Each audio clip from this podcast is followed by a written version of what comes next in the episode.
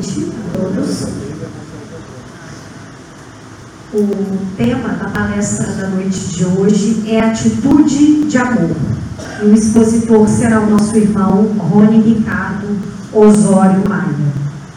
Os avisos da noite de hoje: temos pizza frita e refrigerante depois da palestra.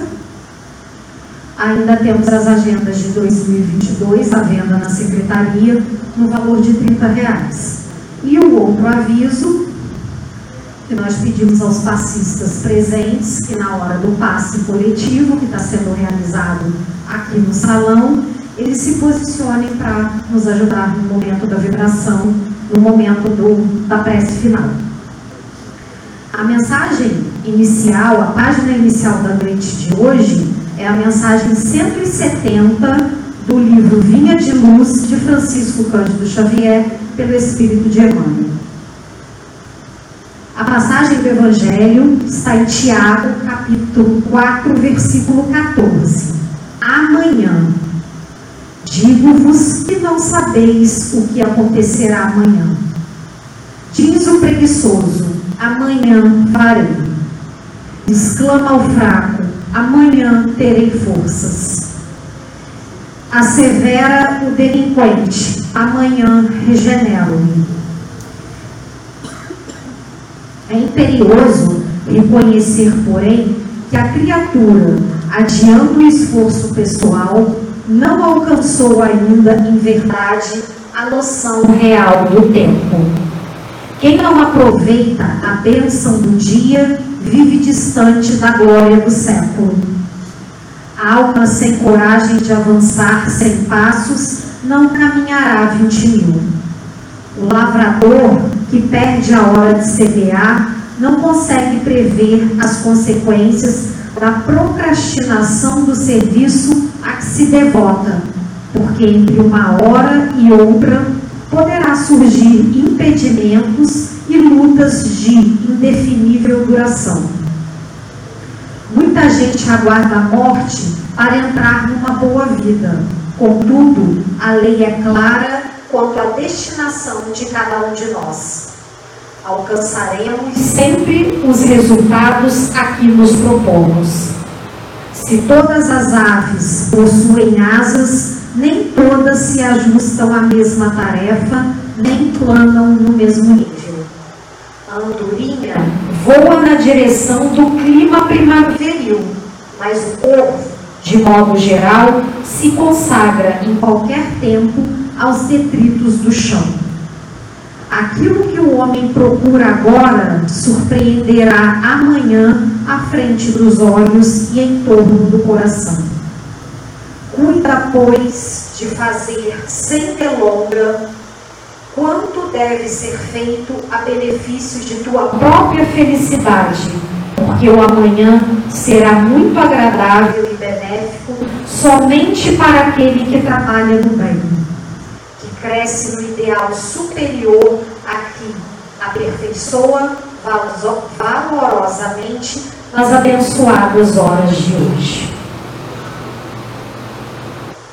Então, meus irmãos, inicialmente agradecendo pela oportunidade de estar aqui nesse início de semana, que nós possamos sempre ter essa disposição de trabalhar no bem e de trabalhar no agora, no hoje.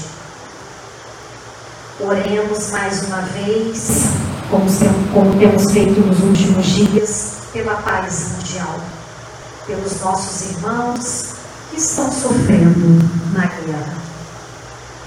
Te agradecemos mais uma vez pela oportunidade de estudo, oportunidade de reflexão nesse início de semana. Assim, te pedimos a permissão para iniciar mais uma palestra aqui no Centro Espírita Caminho da Luz. Graças a Deus.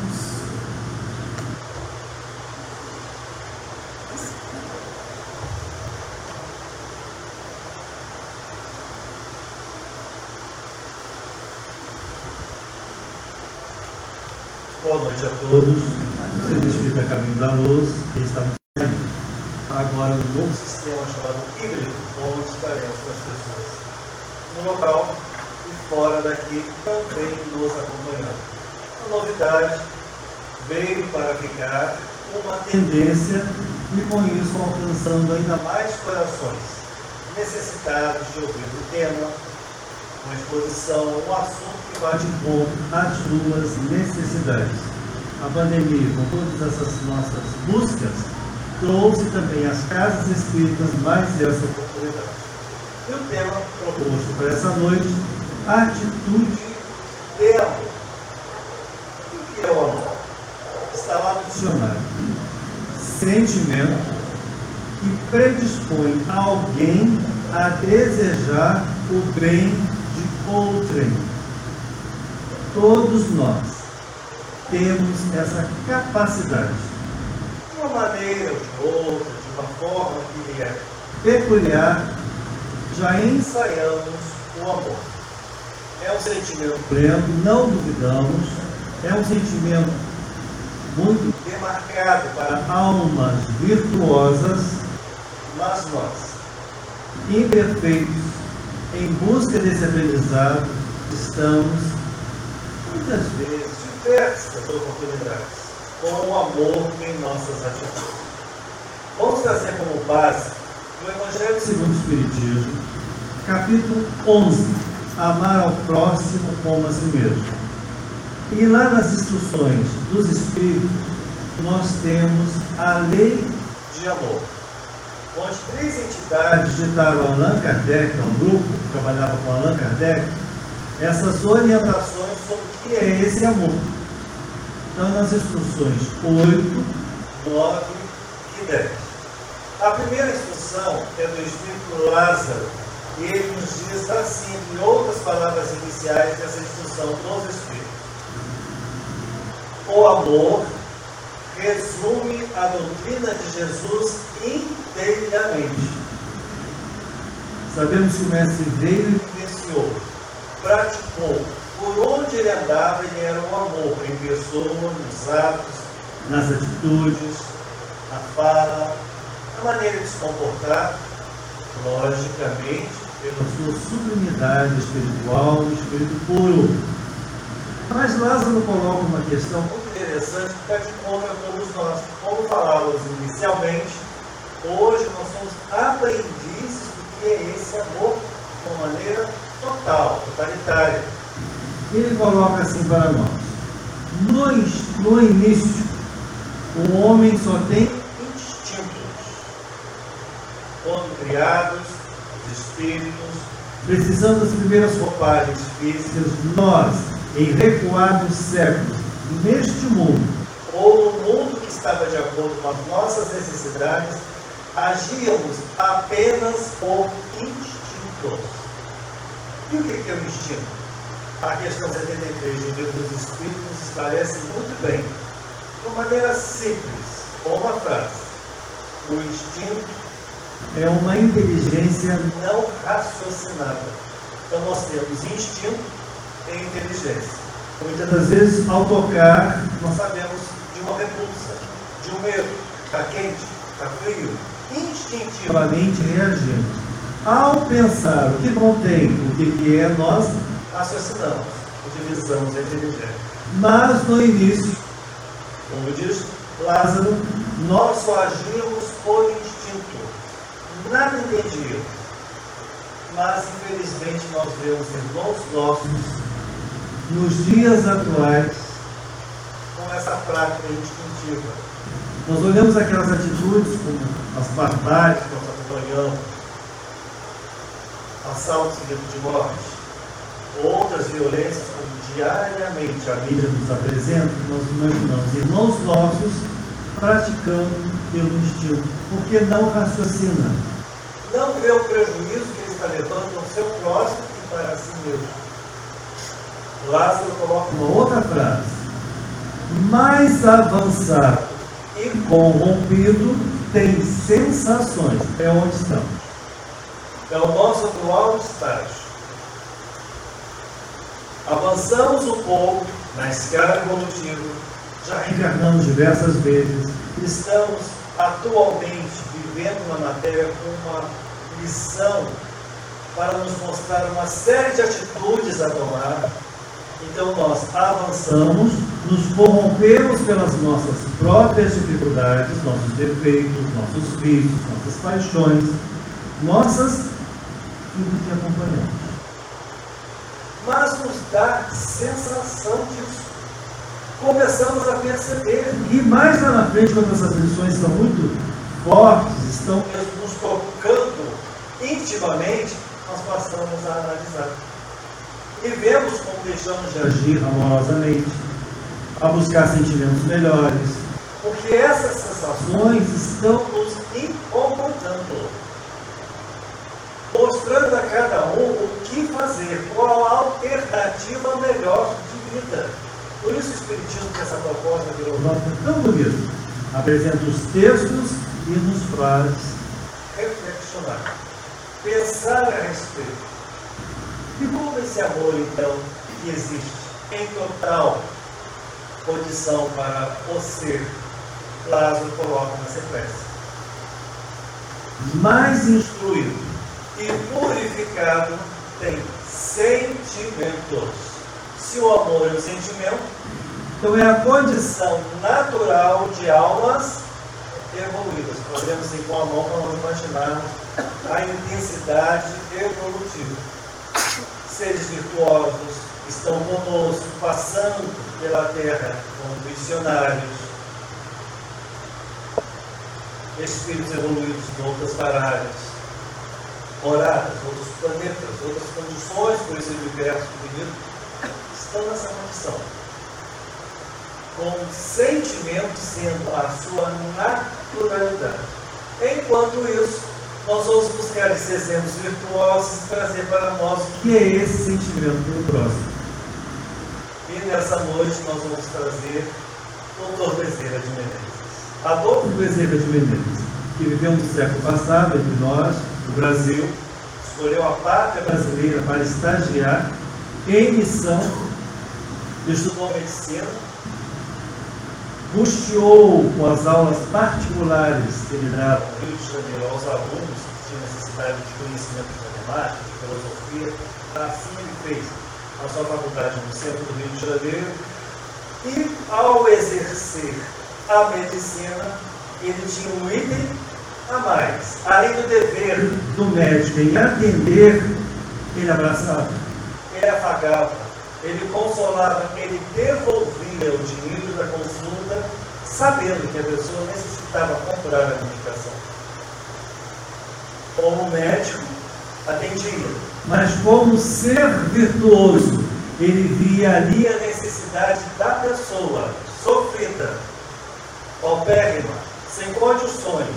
Então ele não se portava consigo, mas ele via no próximo uma necessidade. Em outras palavras, o amor. É o conceito do amor.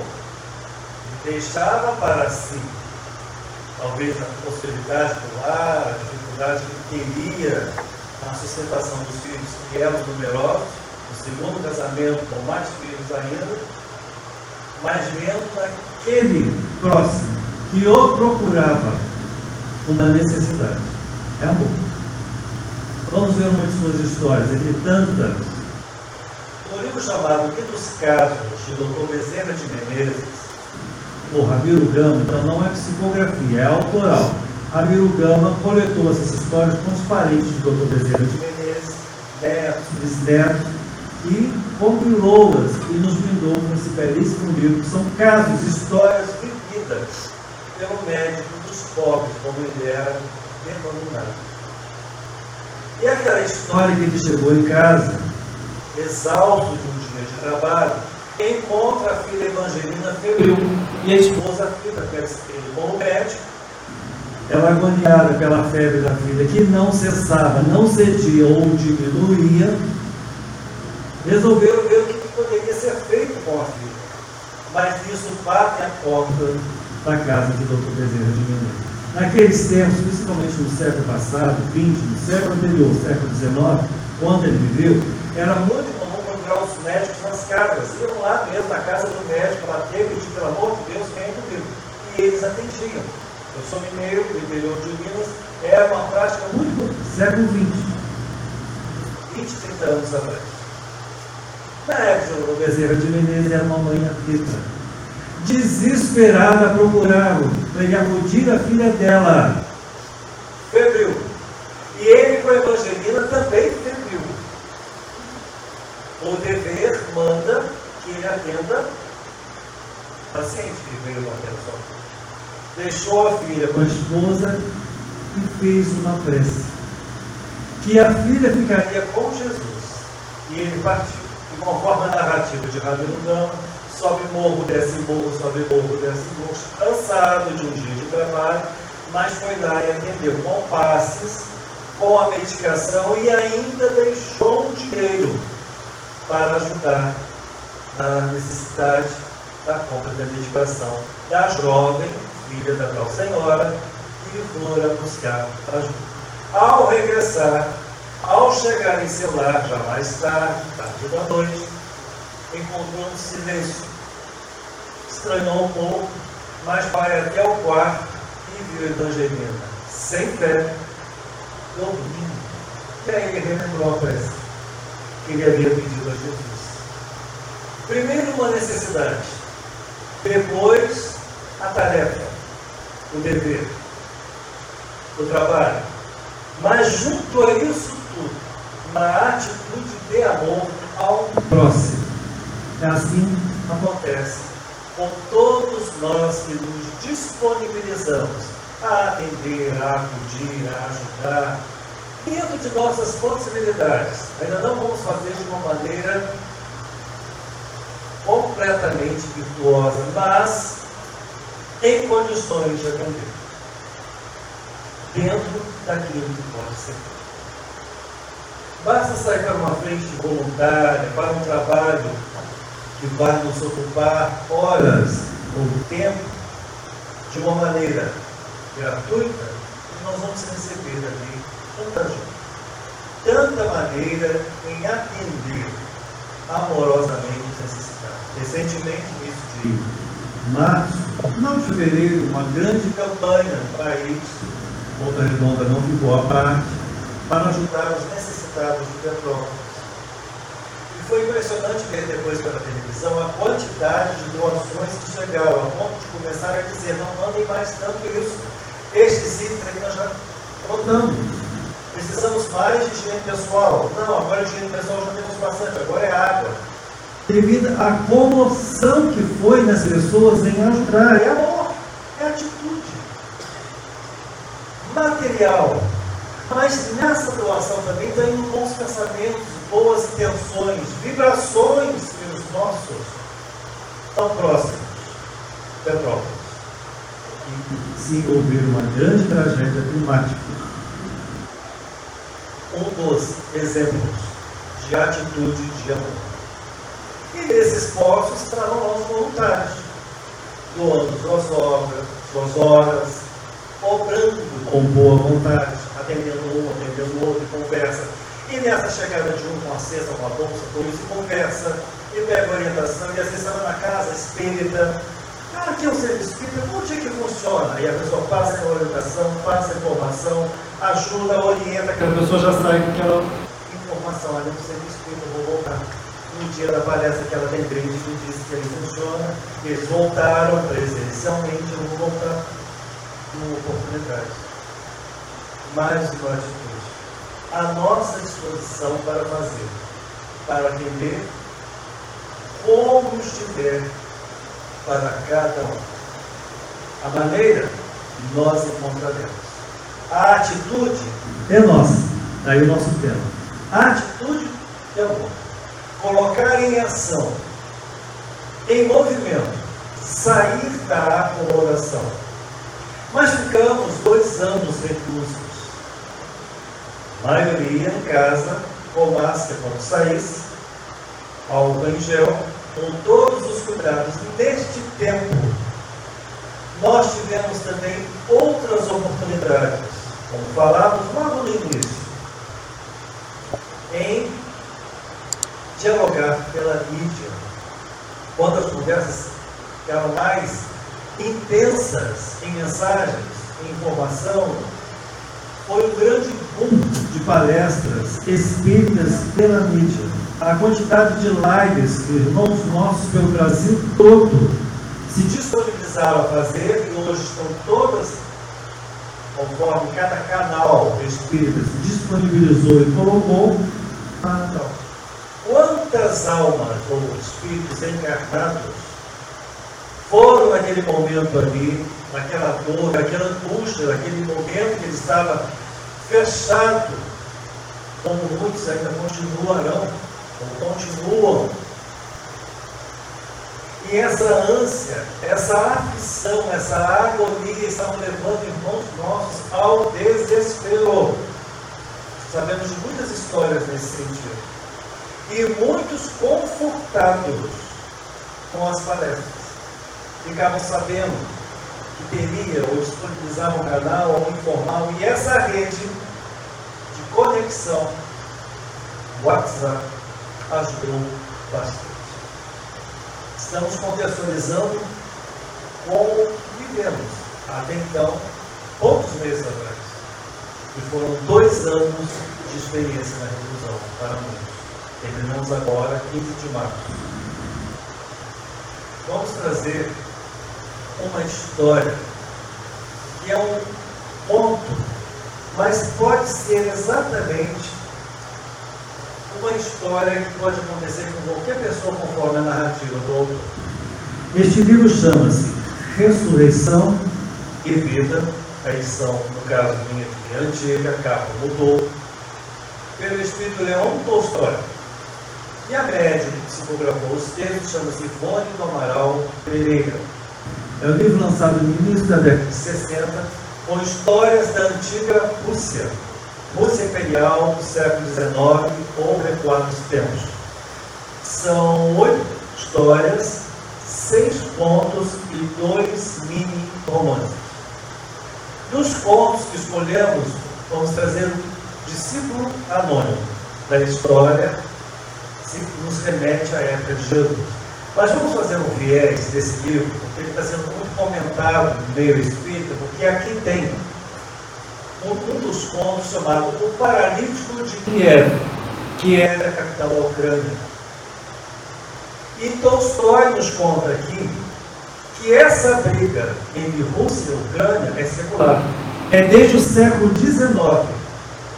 Só um comentário breve para o público entender que aqui está o ponto, o paralítico de Kiev, que mostra inicialmente os bastidores da guerra entre Rússia e Ucrânia, meados do século XIX, quando Rússia saiu perdedora. Por quê? Ela já brigava por causa daquela península da Crimeia, ali na Ucrânia, onde está brigando hoje todo o país.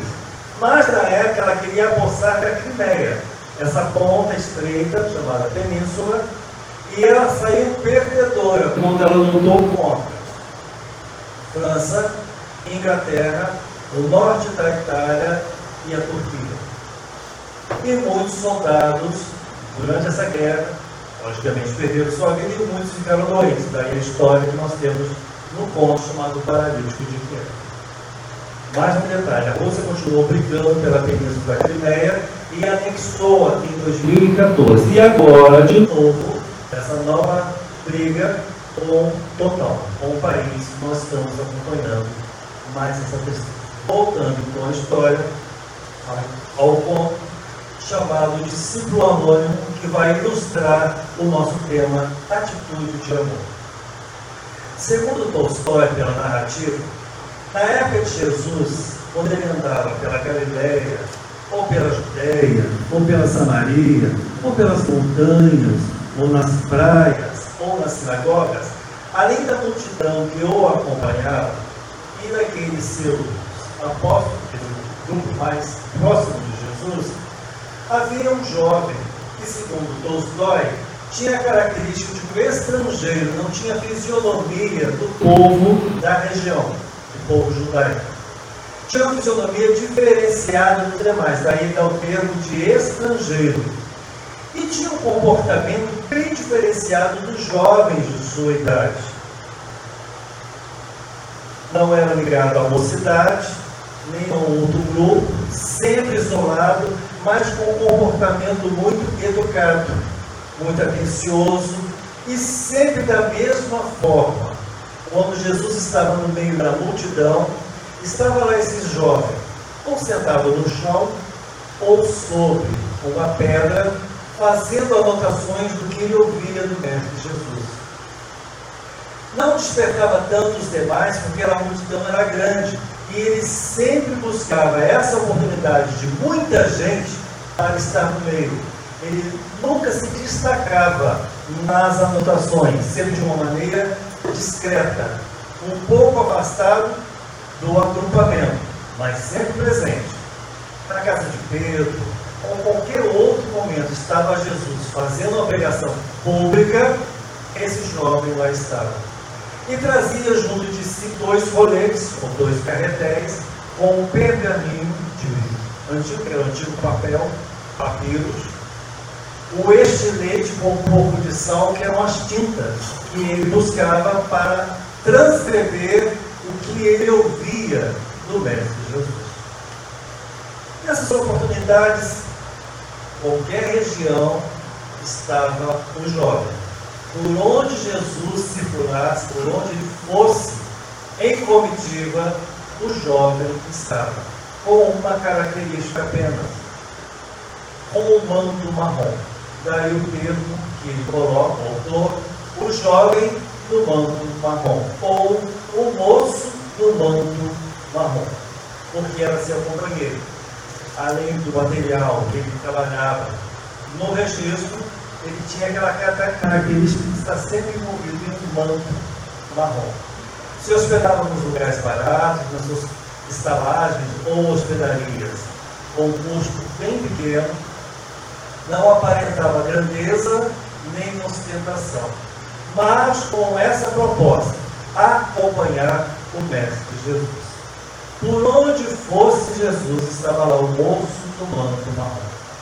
Chegou em Cafarnaum, um movimento que teve, inclusive os evangelistas de Hugo, quando Jesus vai em uma comitiva e tem Jairo, o dono, da, o chefe da sinagoga local, em Cafarnaum, pedir ajuda a Jesus para socorrer a filha que havia morrido.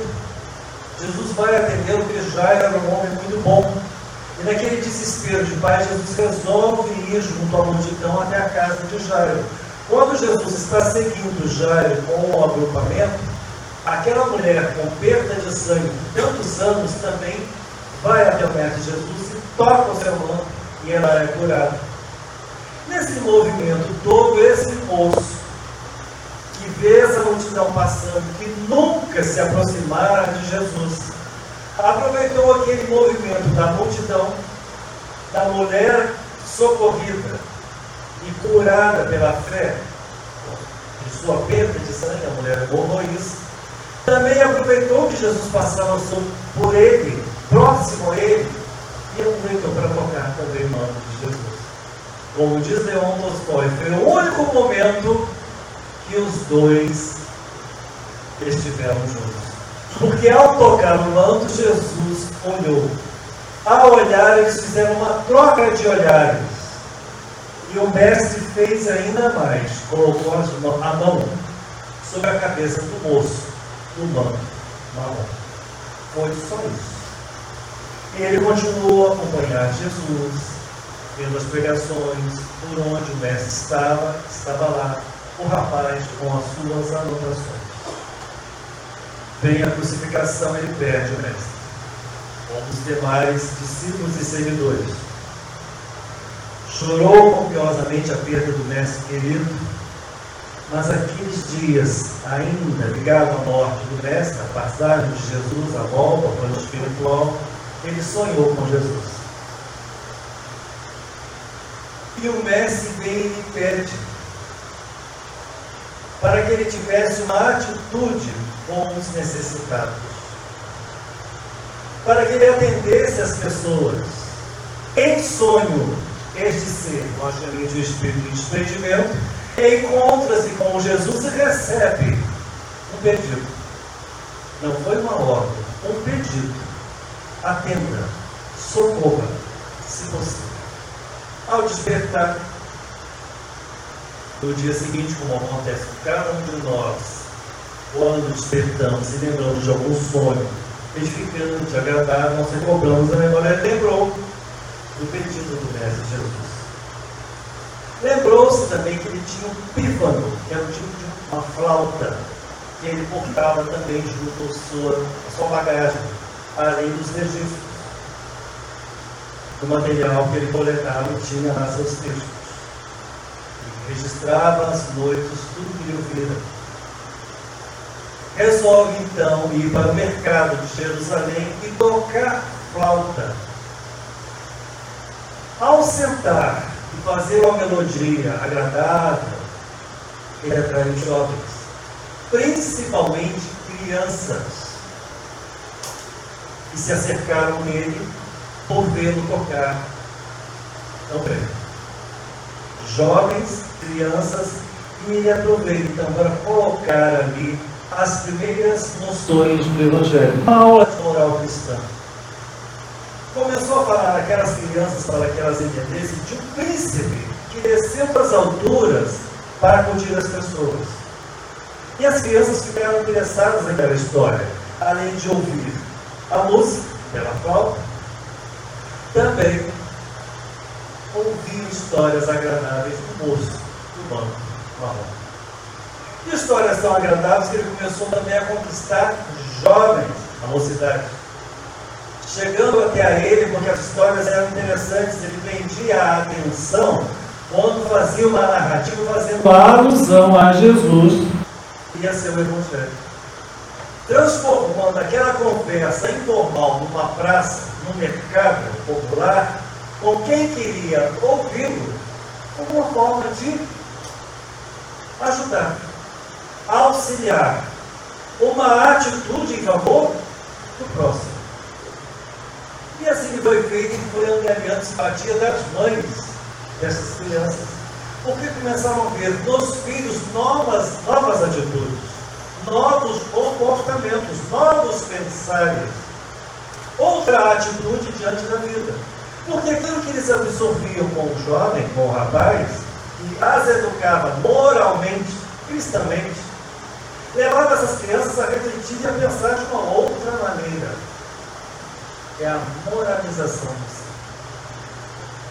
Ajudou tanto, ajudou tanto, que esse homem foi crescendo e conquistando mais simpatizantes, adeptos. E ele se muda daquela região da Judéia, da Galiléia, por onde ele vagava, e vem para Roma, onde a maioria do pessoal voltava por causa do comércio, das condições apesar de ter trabalhado quando ele vivia para seu sustento, ele ajudava nos mercados, na condução, dos animais, nas limpezas domésticas, ele tinha uma maneira de sobrevivência quando ele estava naquela região que hoje, onde nós citamos, é a Cisjordânia, mas no passado, onde estava a Judéia, onde no norte era a Galileia, aquela região por onde ele estava estagiando. Ele vem para Roma, em Roma ele continuou fazendo da mesma maneira, só que o tempo passou. Com a perseguição aos primeiros cristãos, ele nunca foi descoberto. Ele sempre mudava de lugar para outro e sempre sobreviveu às perseguições aos cristãos ou aos adeptos dos ensinamentos de Jesus Cristo. Passa mais um tempo, esse moço se tornou um velho e aí, conforme Tolstói, o velho do manto roto, porque o seu manto ficou envelhecido. Ele com os cabelos brancos, bem senhor. E ficou como o avôzinho que contava as histórias às crianças que o procuravam.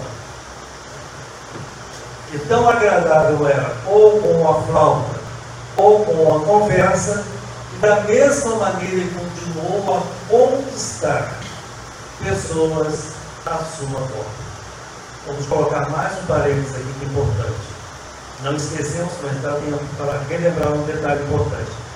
Lá naquela região por onde ele viveu, região de Cafarnaum principalmente, ele começou a curar, depois do sonho com Jesus, principalmente, ele vendo aquelas pessoas necessitadas, e ele, por ter recebido a mão de Jesus, ele se sentiu um abençoado.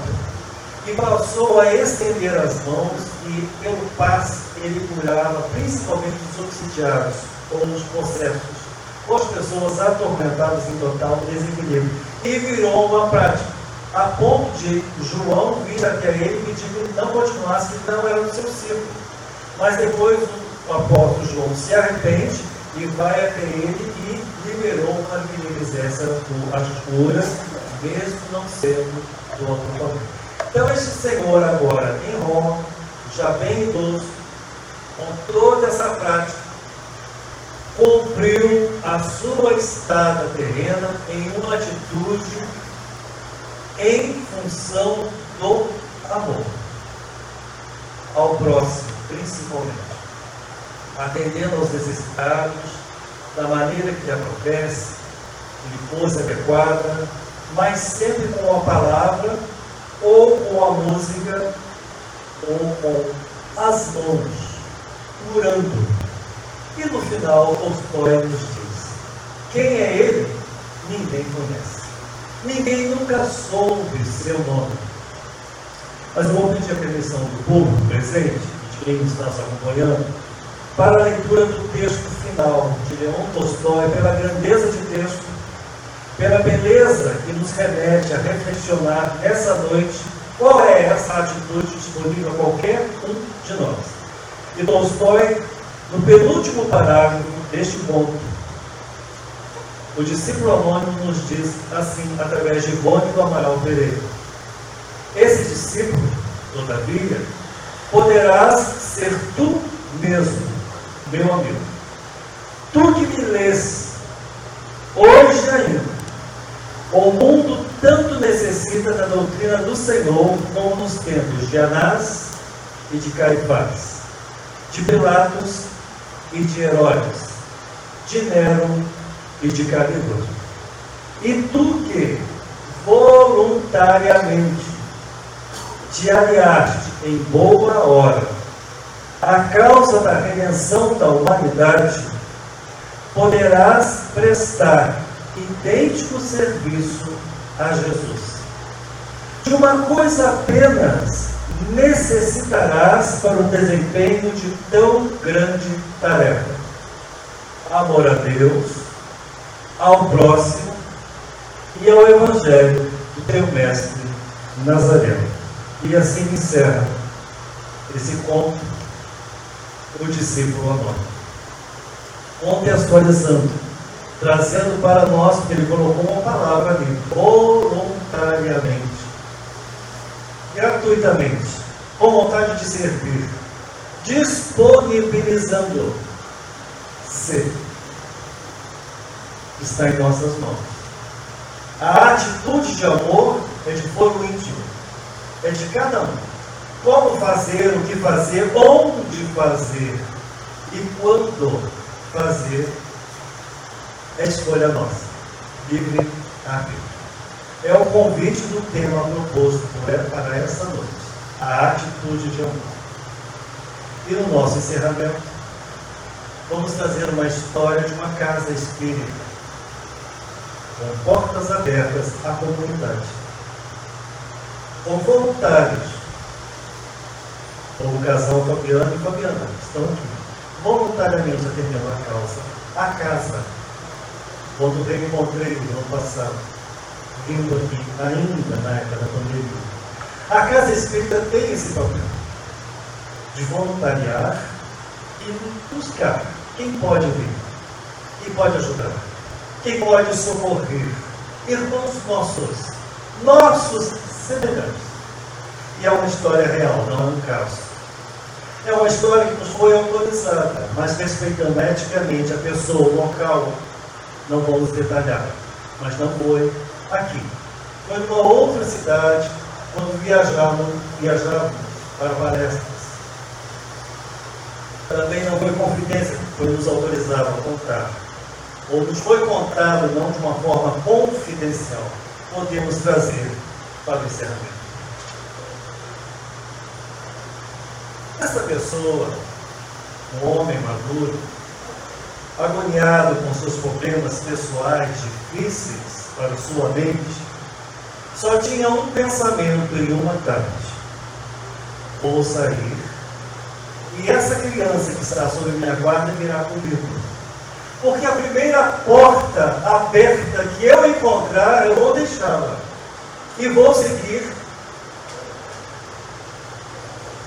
para eliminar a minha vida. Um ato triste, que é o suicídio. Ele só tinha essa intenção. Plasmou e colocou em ação. Pegou a mão da criança e saiu. Vamos parar a cena e vamos para uma outra cena e dará continuidade à nossa história. Uma casa espírita, casa mesmo, que não tinha um letreiro na porta, com toda a estrutura de uma casa com portão aberto a quem chegasse, com uma condição de casa planta baixa, estava aberto, em atividade. E os voluntários ou obreiros daquela casa espírita, naquele horário, daquele dia da semana, estabeleceram a entrega da cesta básica. Mas viram uma necessidade, não só a matéria, também o pão espiritual. E resolveram colocar uma leitura do Evangelho na, para as pessoas, os assistidos que iam buscar a cesta básica. Além de pegar o alimento, eles ouviam uma página do Evangelho, independente do credo religioso, mas é uma casa espírita. Deve fazer isso, então. É o Evangelho. E liam ali a página. Voltamos à cena inicial: o homem, a criança e a intenção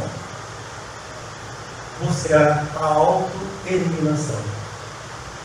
E ele vindo então, nós já vamos imaginar a assistência espiritual entre um ser necessitado de socorro, os amigos espirituais a atuar, é foro íntimo, é livre-arbítrio, é escolha, não duvidamos. Mas entre fazer ou não fazer, há, neste momento, as vibrações os bons pensamentos para acudir o necessitado. Então ele vê o portão aberto, era a ideia dele, primeiro portão que ele encontrasse. Ele vê um corredor que levaria a tal casa. E ele resolve então entrar com a criança, porque ali a deixaria e sairia rapidamente para a sua tragédia. Mas ao chegar mais próximo, ele viu um movimento entre deixar aquele não, ele resolve entrar no salão da casa Eles liam o Evangelho. Ele tocado pela leitura e não ele sentou, tem um choro compulsivo. Chora desesperadamente. Os trabalhadores retiram do ambiente, levam para conversar, ele desabafa, conta qual era a sua história foi acudido, ele hoje é um trabalhador dessa casa espírita. Por isso que ele nos contou essa história. A chegada de cada um, a sua resposta, muitas das vezes é assim. Insistência, esforço, tentativa. Por isso, citamos no início, estamos ensaiando o amor. Mas como temos essas sensações dentro de nós, vamos exercitar um pouco mais. E ao exercitar, nós estaremos conosco, dando essas condições fraternais de amor a si, ao próximo e, acima de tudo, a Deus, Pai de amor e bondade.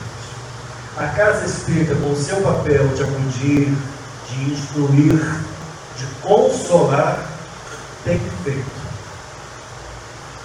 De uma maneira presencial, fez tempo de sua paralisação de uma maneira virtual, ou foi uma alternativa foi encontrada, seja qual foi, encontrada por cada casa espírita ou centro espírita, mas de uma maneira geral, este é o papel da doutrina espírita, que traz o consolo, traz o esclarecimento e estende as mãos, voluntariamente numa atitude de amor, pelo necessitado, pelo aflito, pelo desesperançoso, ou por aquele necessitado da parte material, seja do que for, de uma maneira maior, mais expressiva, atende ao necessitado espiritualmente, com suas dores variadas, dores morais, dores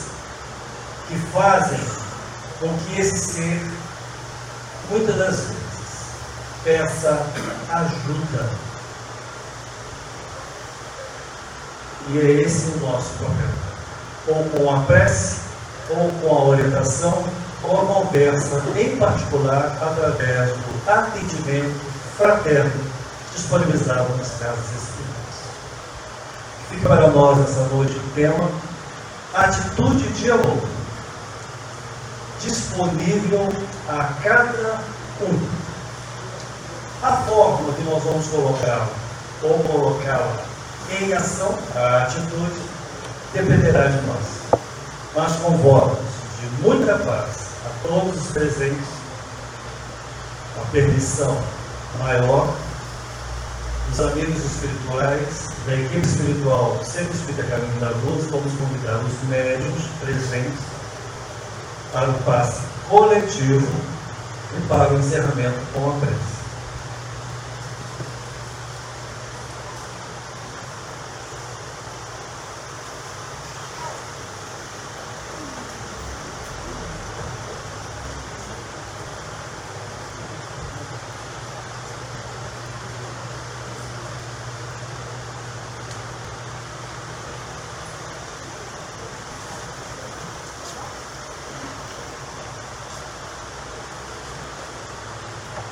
Assim vamos nos colocar numa posição confortável e buscar, através do nosso pensamento, a conexão com o mundo espiritual, Deus, a figura de Jesus, e também trazendo para os nossos pensamentos a, a mãe amorosa da nossa humanidade terrena, Maria de Nazaré.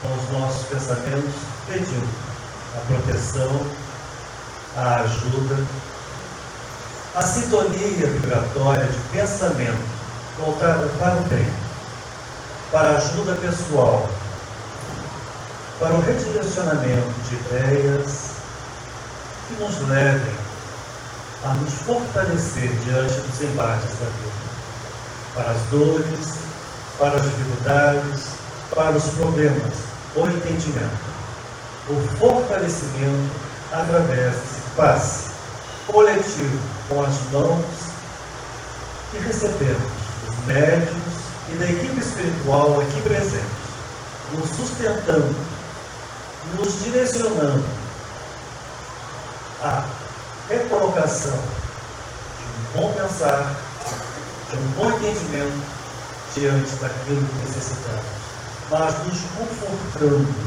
e nos estabilizando diante da vida que hoje usufruímos.